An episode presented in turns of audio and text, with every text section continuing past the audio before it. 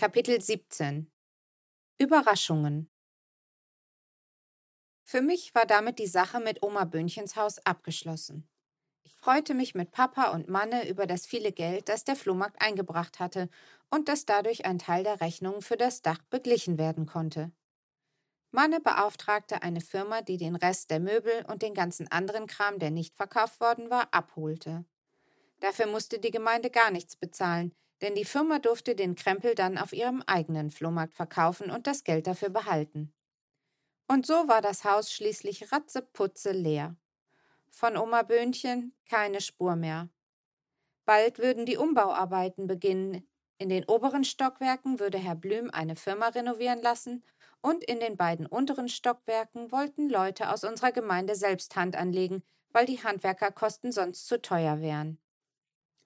Wände rauskloppen können wir auch, meinte Noah, und ich konnte an seinem Grinsen sehen, dass er sich darauf schon richtig freute. Am Sonntagabend vor der ersten Rauskloppwoche machten wir als ganze Familie einen Abendspaziergang zum Haus.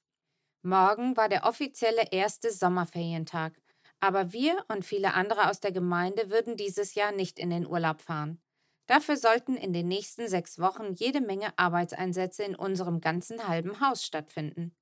Und alle hofften, dass nach den Ferien das meiste erledigt und geschafft sein würde. Geschafft sind wir dann in jedem Fall, hatte Mama gesagt. Weil Mo und ich aber noch zu klein fürs Wendekloppen, Tapezieren und Fliesenlegen waren, hatten wir natürlich trotzdem Sommerferien. Nur eben zu Hause oder bei Freunden. Sollten die anderen sich ruhig um das Haus kümmern, für mich war die Sache erledigt, denn an Oma Böhnchen konnte ich mich jetzt viel besser in meinem Zimmer erinnern, wenn ich mit dem Hut auf dem Kopf meinen Königsbrief las. Unser Abendspaziergang war für mich wie ein Abschiedsgruß an Oma Böhnchen, aber da wusste ich ja auch noch nicht, was noch passieren würde. Am Hauseingang zog Papa den Schlüssel aus der Hosentasche. Mo aufmachen, rief Mo. Aber gerne, sagte Papa und reichte ihm den Schlüssel. Weil Mo erst fünf ist, dauern solche Sachen immer ein bisschen länger. Das ist ebenso mit kleinen Kindern. Weil Mo außerdem noch ein Downkind ist, kann es sein, dass es noch ein klitzekleines bisschen länger dauert.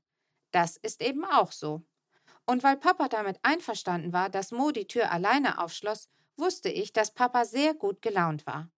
Wenn Erwachsene nämlich nicht so gut drauf sind, dann sind sie oft ganz schön ungeduldig. Und dann halten sie es nicht so gut aus, wenn man etwas nicht schnell genug hinbekommt.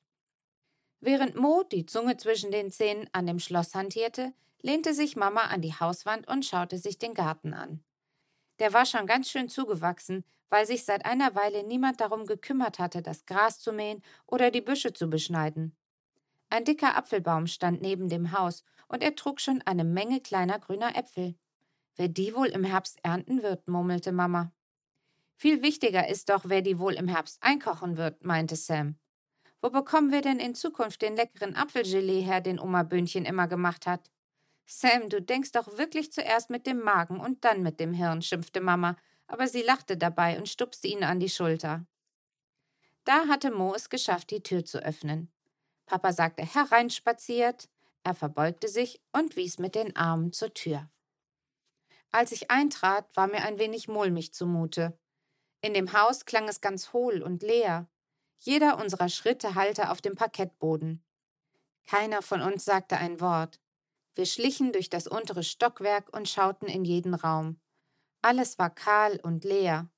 An den Wänden, da wo früher Bilder oder Möbel gehangen und gestanden hatten, waren helle Stellen. Und über der Küchentür war ein kreisrunder heller Fleck.